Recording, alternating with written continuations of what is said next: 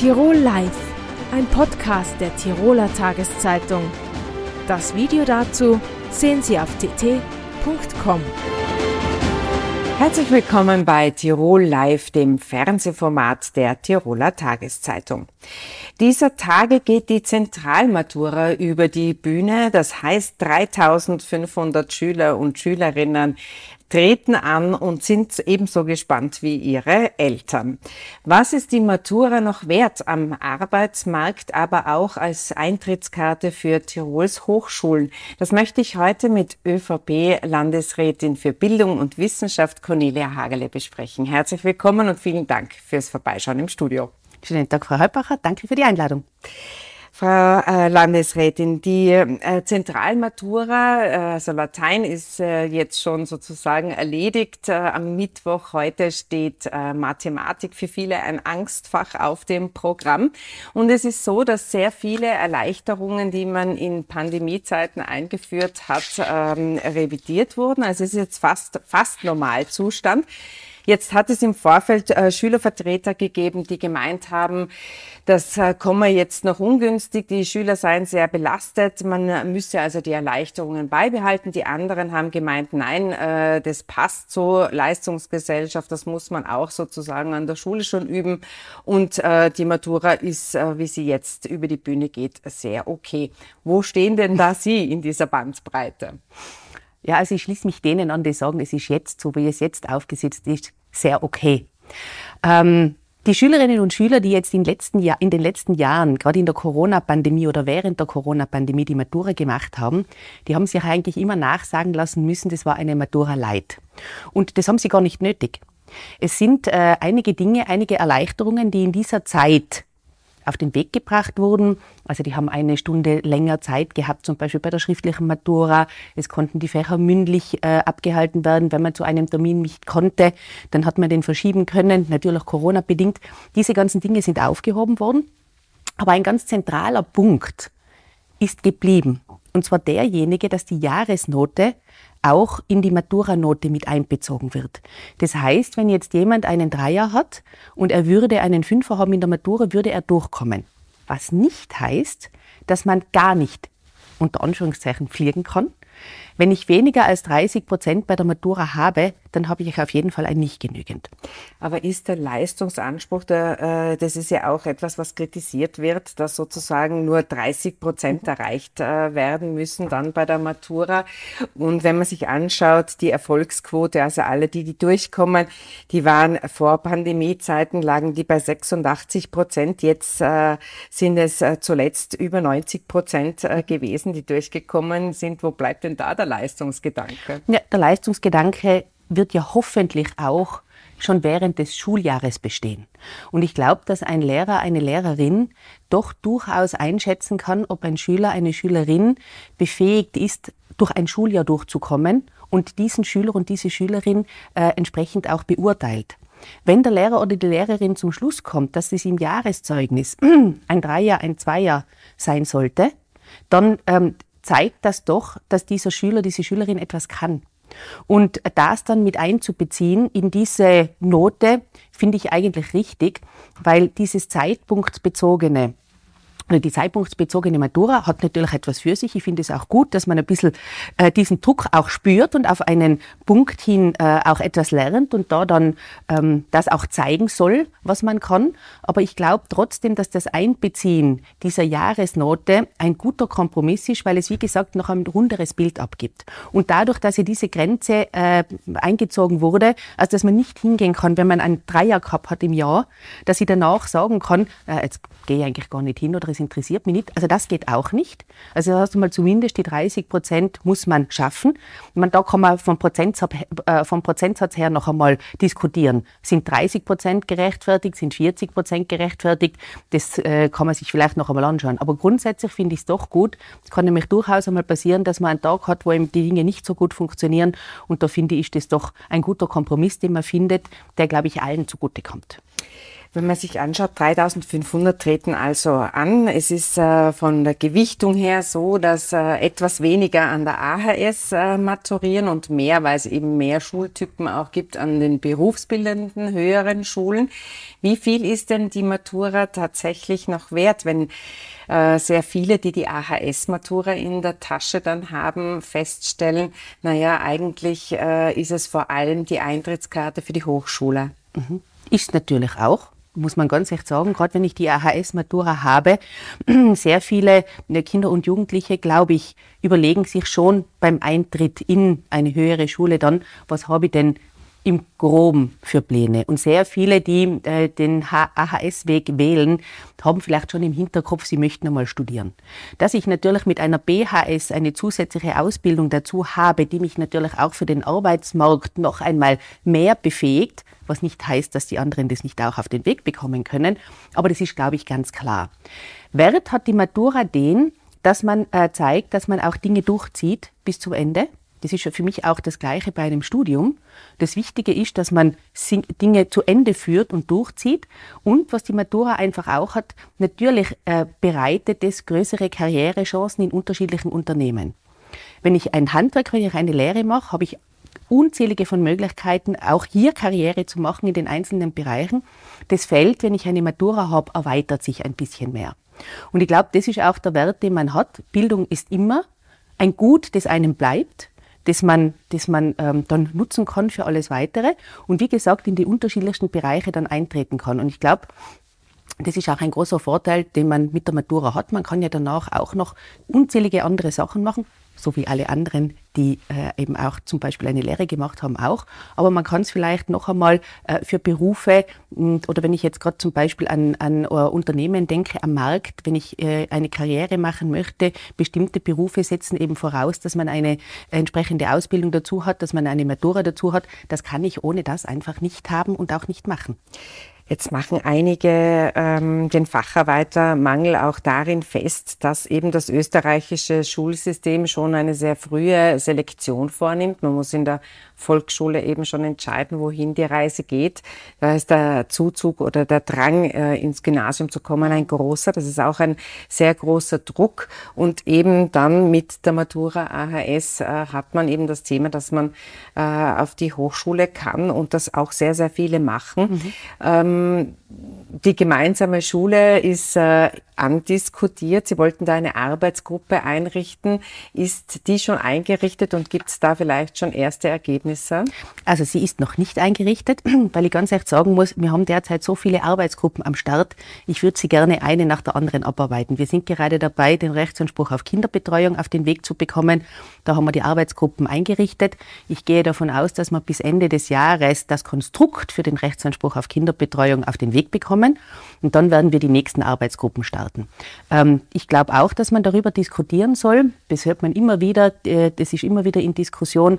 Soll man in Richtung gemeinsame Schule gehen? Diese Selektion, gerade speziell nach der Volksschule ist ein schwieriges Thema, aber man muss auch eines dazu sagen, ähm, da gibt es große Unterschiede zwischen Stadt und Land. Im Land ist das Thema fast gar nicht gegenständlich, in der Stadt allerdings sehr massiv. Und was man auch sagen muss, 80 ähm, Prozent, jetzt nicht, ich es falsch ich glaube zwischen 70 und 80 Prozent aller, die Matura machen, haben eine Mittelschule besucht. Also das heißt, es heißt nicht, wenn ich eine Mittelschule gehe oder dass ich nur befähigt bin, eine Matura zu machen, wenn ich eine, äh, ein Unterstufengymnasium gegangen bin. Also auch wenn ich eine Mittelschule gehe, habe ich alle Möglichkeiten danach in einer Laufbahn auch eine Matura zu machen und weiter studieren zu können. Äh, Sie sind auch äh, Wissenschaftslandesrätin, damit auch für die Hochschulpolitik äh, in Tirol zuständig. Ähm, wenn man sich das ansieht, einerseits drängen die Schüler sehr stark ans Gymnasium, aber auch offensichtlich die Lehrer selbst, weil es gibt ja die Befürchtung, dass im Herbst ein Lehrermangel in manchen Disziplinen zumindest stattfinden wird. Ähm, selbst die, die Lehrer haben sozusagen das Gymnasium aus auserkoren als Ihren Lieblingsarbeitsplatz. Woran liegt das? Naja, da muss man jetzt, äh, glaube ich, auch unterscheiden. Das neue äh, Lehrerdienstrecht hat schon einiges auf den Weg bekommen, um eben diese Unterscheidung, speziell jetzt auch im Besoldungsbereich, äh, einmal ja, zu entflechten, sagen wir mal so. Ähm, derzeit oder mit dem neuen Besoldungsrecht ist so, dass alle Lehrer ob Volksschule, Mittelschule, AHS, Unterstufe, Oberstufe, dass alle eigentlich das gleiche Grundgehalt bekommen. Das heißt, diese Attraktivität, dieses, dass es natürlich auch gegeben hat, dass äh, die AHS ähm, äh, besser bezahlt worden ist, das ist eigentlich ausgeräumt worden. Ähm, natürlich gibt es auch Unterschiede. Auch da ist wieder ein Stadt Landgefälle zu beobachten. Ähm, wir haben in den Mittelschulen zum, Beis zum Beispiel im ländlichen Bereich weniger Probleme, Lehrerinnen und Lehrer zu finden als in der Stadt. Und wenn wir uns anschauen, was wir jetzt derzeit brauchen, ähm, wir haben im APS-Bereich, also im allgemeinen Pflichtschulbereich, brauchen wir im nächsten Jahr ca. 450 Lehrerinnen und Lehrer, wovon 250 Vollzeitstellen wären und 200 äh, Teilzeitstellen. Und im ähm, AHS-Bereich bräuchten wir 190 Lehrer und derzeit läuft ja auch das Bewerbungsverfahren. Wir haben mittlerweile schon über 750 Bewerbungen bekommen.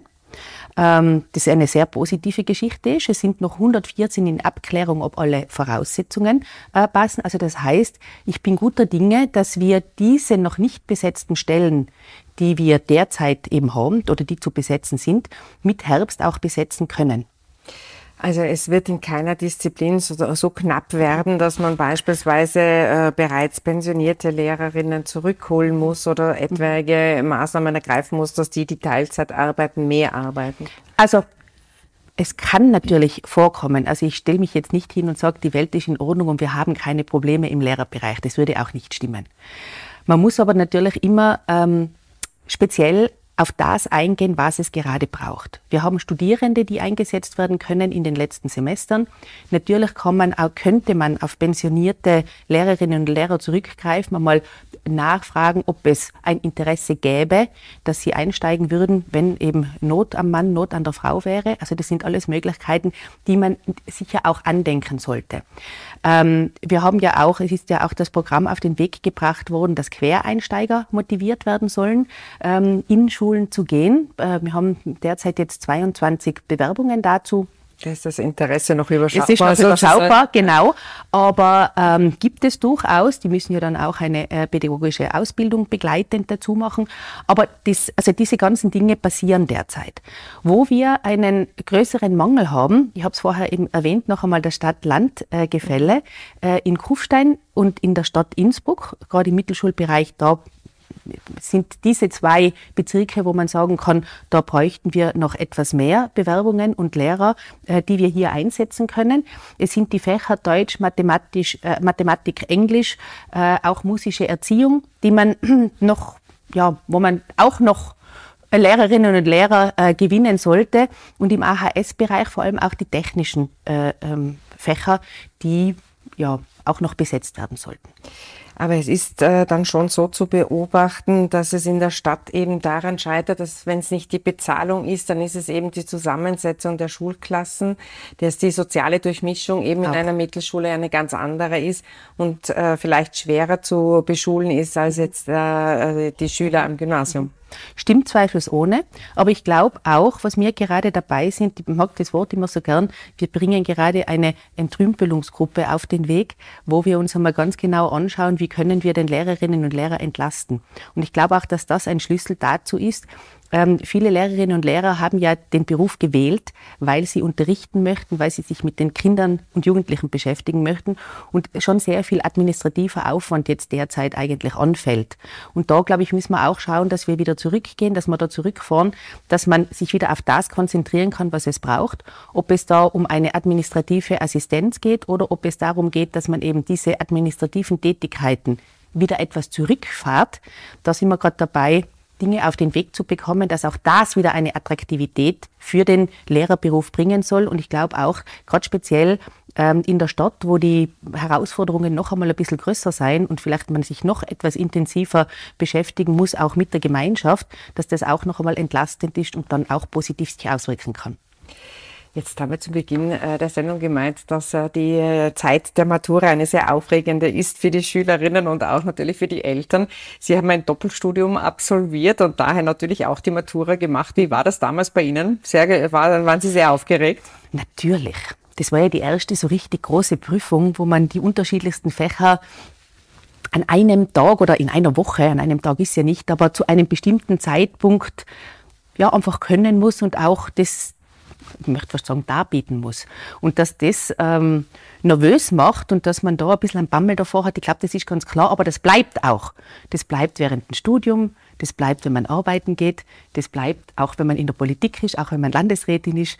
Diese Dinge gehen nicht weg und das ist auch gut so. Das braucht es ein bisschen. Wunderbar. Frau Landesrätin, vielen herzlichen Dank für den Besuch im Studio. Dankeschön.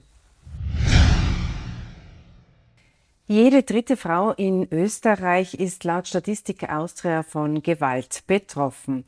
Für betroffene Frauen gibt es Anlaufstellen in Frauenhäusern. Ein solches wurde letzte Woche im Oberland in Tirol errichtet. Und deshalb ist heute Gabi Plattner bei mir. Sie ist die Geschäftsführerin der Tiroler Frauenhäuser. Herzlich willkommen. Herzlich willkommen und danke für die Einladung. Frau Plattner, man hat als Beobachterin so den Eindruck, es hat sich jetzt sehr, sehr lange gezogen, bis das Frauenhaus im Oberland eröffnet worden ist. Täuscht der Eindruck? Hm, die zeitliche Perspektive, würde ich sagen, ist immer unterschiedlich einzuschätzen. Auf der einen Seite sehr lang, weil meines Wissens, glaube ich, ist schon vor 20 Jahren versucht worden, eben Tiroler Oberland ein Frauenhaus zu eröffnen. Wir haben jetzt zwei Jahre gebraucht mit Umbauphase, weil sich ja der Umbau verzögert hat aus verschiedenen Gründen, haben recht lang gesucht, bis wir was gefunden haben, sind aber jetzt glücklich darüber, endlich die, Tür, die Türen und Tore aufmachen zu können. Vielleicht mögen Sie sagen, es gibt drei Frauenhäuser mhm. in Tirol, deren Adresse ist nach wie vor, wird geheim gehalten. Vielleicht mögen Sie sagen, warum das so notwendig ist, dass man die Adresse der Frauenhäuser eben nicht bekannt gibt. Das ist aus Schutzgründen nach wie vor immer noch notwendig. Es gibt Frauenhäuser, wo Frauen aufgenommen werden, die ein sehr, sehr hohes Risiko haben, dass sie schwer verletzt bis hin zu getötet werden. Und genau aus diesem Grund ist es notwendig, die Adresse geheim zu halten. Es gibt andere Bundesländer, wo es Häuser gibt, wo die Adresse nicht mehr geheim gehalten wird. Äh, die Voraussetzung ist aber, dass es zumindest in jedem Bundesland eben auch die Möglichkeit gibt, Hochrisiko-Klientinnen oder Frauen, die ein hohes Risiko haben, äh, aufnehmen zu können. Es ist so, dass die Frauen durchschnittlich äh, vier Monate bis zu einem Jahr können sie mhm. bleiben, aber äh, durchschnittlich bleiben sie vier Monate. Ist der Bedarf äh, nun gedeckt mit dem Frauenhaus im Oberland? Ich weiß, im Unterland ist auch eines geplant. Genau. Ähm, würden Sie meinen, dann ist der Bedarf gedeckt oder fehlt da noch sehr viel an Plätzen? Ich würde mal sagen, es ist ein wesentlicher Schritt in die richtige Richtung mit dem Oberland und dann schon das Unterland eingerichtet gerechnet, aber es ist immer noch Bedarf da. Da muss man dann auch schauen, in welchen Regionen fehlt es nur, in welchen Regionen wäre es sinnvoll, noch ein Frauenhaus zu eröffnen. Aber wir sind in einer ganz guten Richtung, irgendwann einmal sagen zu können, es reicht aus, beziehungsweise äh, bestenfalls irgendwann einmal sagen zu können, es braucht keine Frauenhäuser mehr. Wie viele Frauen betreuen Sie pro Jahr? An die 150 Personen, also nur wir in unserem Haus, 150 Personen, also Frauen und Kinder. Und dann muss man auch noch dazu sagen, dass wir nicht nur das Frauenhaus haben, sondern eben auch die Beratungsstelle. Äh, in der Beratungsstelle haben wir über 2400 Beratungskontakte gehabt. Das heißt, sehr viele Personen wenden sich auch an unsere Beratungsstelle. Und dann haben wir noch neun betreute Wohnungen, wo wir Frauen mit Kindern betreuen, die nicht mehr diesen Schutzraum von einem Frauenhaus brauchen, aber dennoch inhaltliche Beratung und Begleitung benötigen. Also der Appell ist durchaus, dass man niederschwelligere Hilfe sozusagen in Anspruch äh, nehmen ja. kann. Ja. Äh, in Österreich ist die Situation so, wir müssen leider immer über eine steigende äh, Zahl an Femiziden, also an Frauenmorden äh, berichten. Das passiert sehr viel in der Partnerschaft, muss man sagen. Die Gewalt zu Hause ist da in den eigenen vier Wänden sehr im Vormarsch.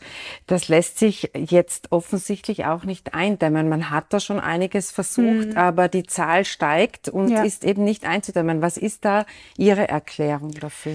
Ja, ich versuche das immer recht plastisch zu erklären, sozusagen mit einem Eisberg. Wenn man sich jetzt irgendwie einen Eisberg vorstellt, dann befindet sich die Spitze des Eisbergs, wenn man das als Femizide bezeichnet. Wenn man diese Spitze bearbeiten will, muss man unter Wasser tauchen. Man muss sozusagen unter Wasser tauchen und schauen, was liegt unter Wasser verborgen und was kann man daran ändern. Und da geht es ganz eindeutig um Geschlechtergerechtigkeit Arbeit, um den Abbau von Abhängigkeitsverhältnissen, denn das ist schon äh, großer Motor sozusagen für Gewalt. Das heißt, je mehr Abhängigkeiten es gibt, umso größer ist auch das Risiko, dass man Gewalt erlebt.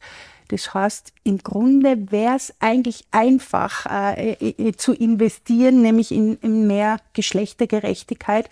Da müssen wir noch viel tun. Da hat Österreich sehr viel Nachholbedarf. Nicht nur Österreich, auch Tirol hat da viel Nachholbedarf. Und das ist meiner, meines Erachtens ein Schlüssel, ganz, ganz ein wesentlicher. Da haben wir tatsächlich noch sehr viel zu tun. Aber wenn Sie sagen, ähm, bei den Frauen ist es oft so, dass sie sehr, sehr lange in diesen Gewaltbeziehungen bleiben und als Außenstehender, mhm. Außenstehende versteht man das oft überhaupt nicht, was da alles passieren muss, dass man schlussendlich als Frau dann sich äh, trennt. Ja. Äh, wie lässt sich denn das erklären? Das lässt sich eben wieder damit erklären, dass es viele verschiedene Abhängigkeitsstrukturen gibt, die sozusagen Stolpersteine sind dafür, dass der Schritt aus der Gewalt ein leichter ist. Der ist niemals leicht. Um etwas zu nennen, ist finanzielle Abhängigkeit, ähm, ist für viele Frauen ein großes Hindernis, aus der Gewaltbeziehung zu gehen, aber auch emotionale Abhängigkeit. Äh, wir Frauen, wenn ich jetzt ausnahmsweise mal dieses Wir Frauen gebrauchen darf, mit Anführungszeichen, haben ein Stück weit äh, gelernt oder sind so sozialisiert worden, dass wir verantwortlich sind für das, was im Privaten passiert, für Care-Arbeit, für Erziehung, für, für das, ob die Familie funktioniert oder nicht.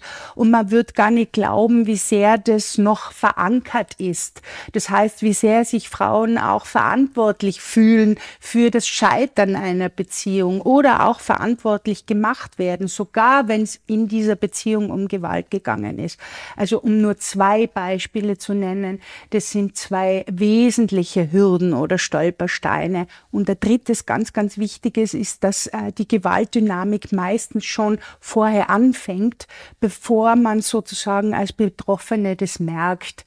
Also so Abwertung, Diskriminierung, wenn einem das Gegenüber permanent schlecht macht, sollten Alarmsignale sein. Und die psychische Gewalt ist oft nicht so leicht erkennbar oder erst später erkennbar, wie beispielsweise die körperliche Gewalt.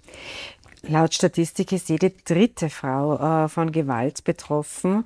Das heißt, äh, dass es eigentlich ein sehr breites Spektrum ist und sich eben nicht nur, wie vielleicht man meinen könnte, bei sozial schwächeren äh, Strukturen abspielt. Ist das so, dass es einfach sehr breit ist, oder? Das ist richtig. Also Gewalt kommt eigentlich in allen gesellschaftlichen Schichten vor. Äh, man kann ein bisschen unterscheiden, wo die Frauen sich dann Unterstützung holen. Also nicht alle Frauen gehen in ein Frauenhaus. Im Frauenhaus sind oft Frauen, die eben erhöhten Betreuungsbedarf haben oder eben auch erhöhte Gefährdungslage haben oder zusätzlich vielleicht noch mehr finanzielle oder weniger finanzielle Ressourcen zur Verfügung haben. Aber insgesamt wissen wir aus Studien, dass das in allen gesellschaftlichen Schichten und Bereichen vorkommt. Von der Finanzierungsseite her, jetzt einerseits von den betroffenen Frauen, die müssen einen Beitrag leisten, glaube ich, von 10 oder 12 Euro. Äh, wie finanziert sich das Frauenhaus? Schön wäre, wenn das Land Tirol entscheiden würde, dass die Frauen gar keinen Beitrag mehr zahlen müssten. Das ist eigentlich das Ergebnis von einer Rechnungshofprüfung vor vielen, vielen Jahren. Ähm, das würde ich deshalb so schön finden, weil eigentlich die finanzielle Grundlage, also ob man das zahlen kann oder nicht, nicht ausschlaggebend sein soll dafür, ob man in einem Frauenhaus einen Platz bekommt oder nicht.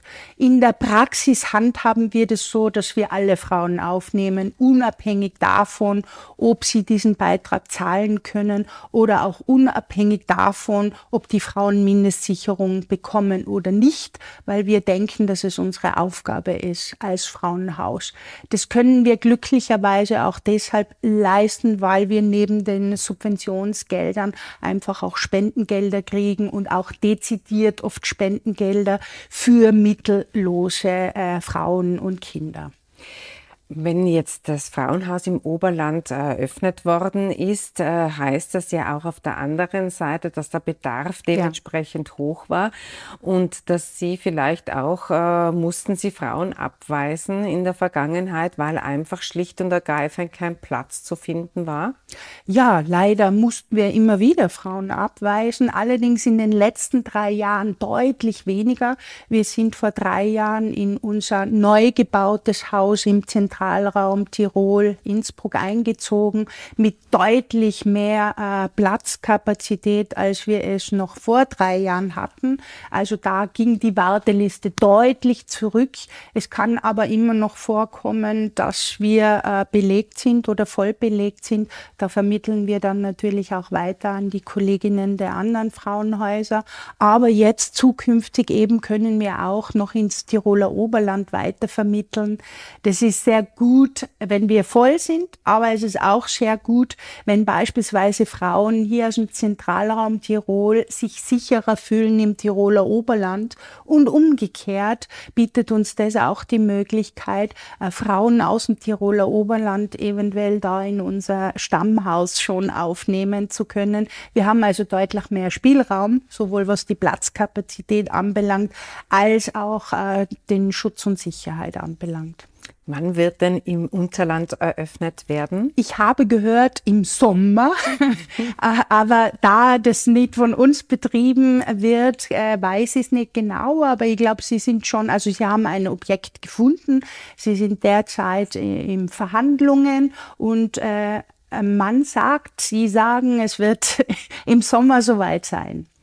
Das wird auch zu einer Entlastung Ihrer Arbeit ja. führen. Ich wünsche Ihnen alles Gute. Äh, Vielen Dank. Und äh, danke für den Besuch im Studio. Ich danke Ihnen auch.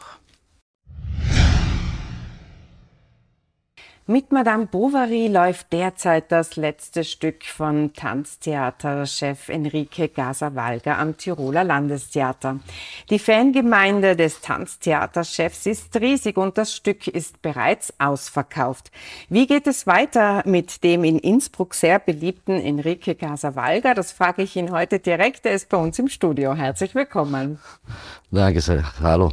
Ja, wir, wir versuchen etwas Neues zu etablieren. Wir sind äh sehr enthusiastisch und inspiriert, etwas Neues zu schaffen, eine neue Kapitel zu schreiben von Tanz und, und von, unsere, von meinem Team. Und äh, wir sind sehr glücklich, es schaut aus, wie wir können das schaffen.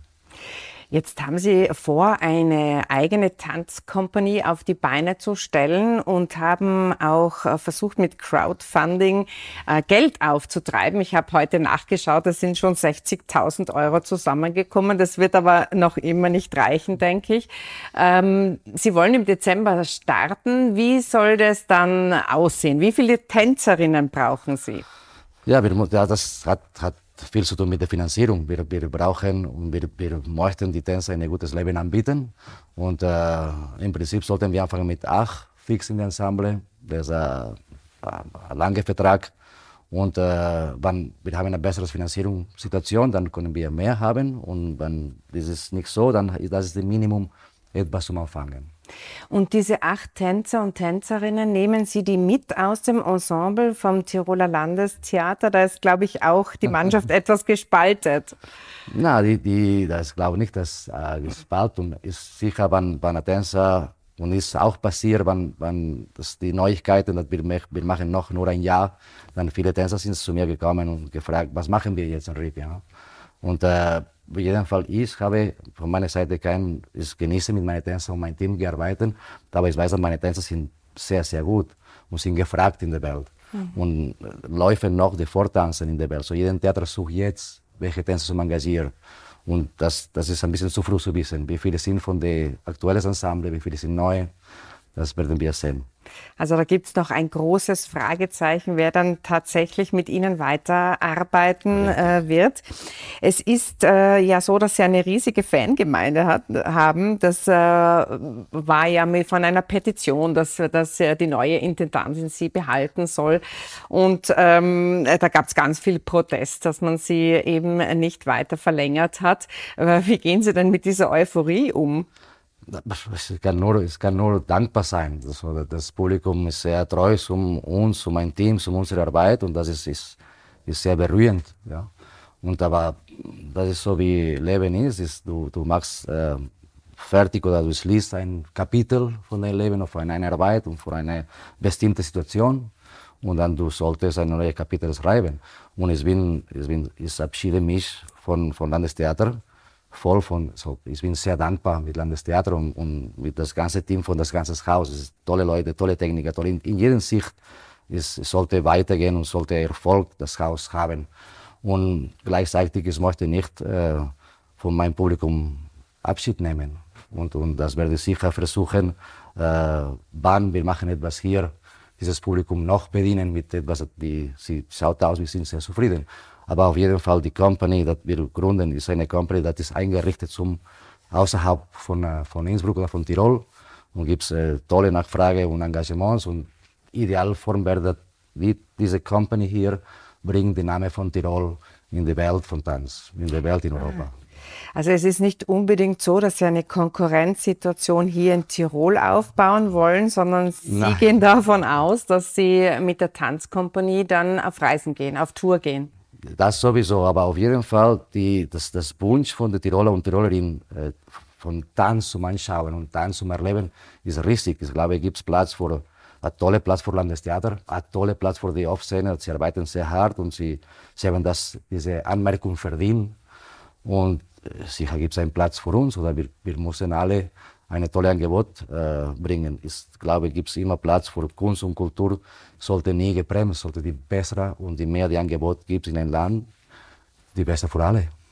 Jetzt hat sich die freie Tanzszene sehr kritisch geäußert. Die haben gesagt, immer schaut man auf den Enrique Gasavalga und seine Tanzkompanie und äh, es gibt nur begrenzten äh, Fördermittel, einen begrenzten Fördertopf und dieser Fokus auf sie ist da sehr in Kritik geraten.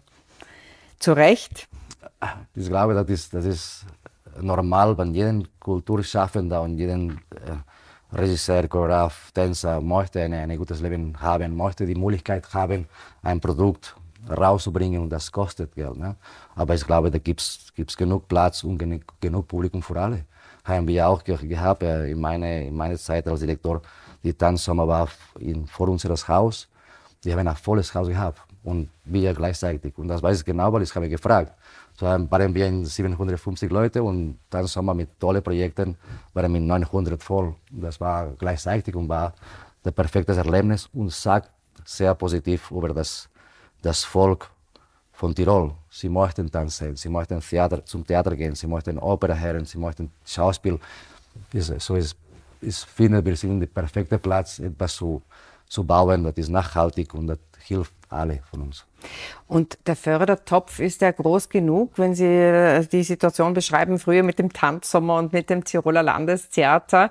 Es gibt eben begrenzte Mittel. Wenn man es mit anderen Bundesländern vergleicht, ist Tirol gar nicht so gut aufgestellt, was die darstellende Kunst äh, angeht.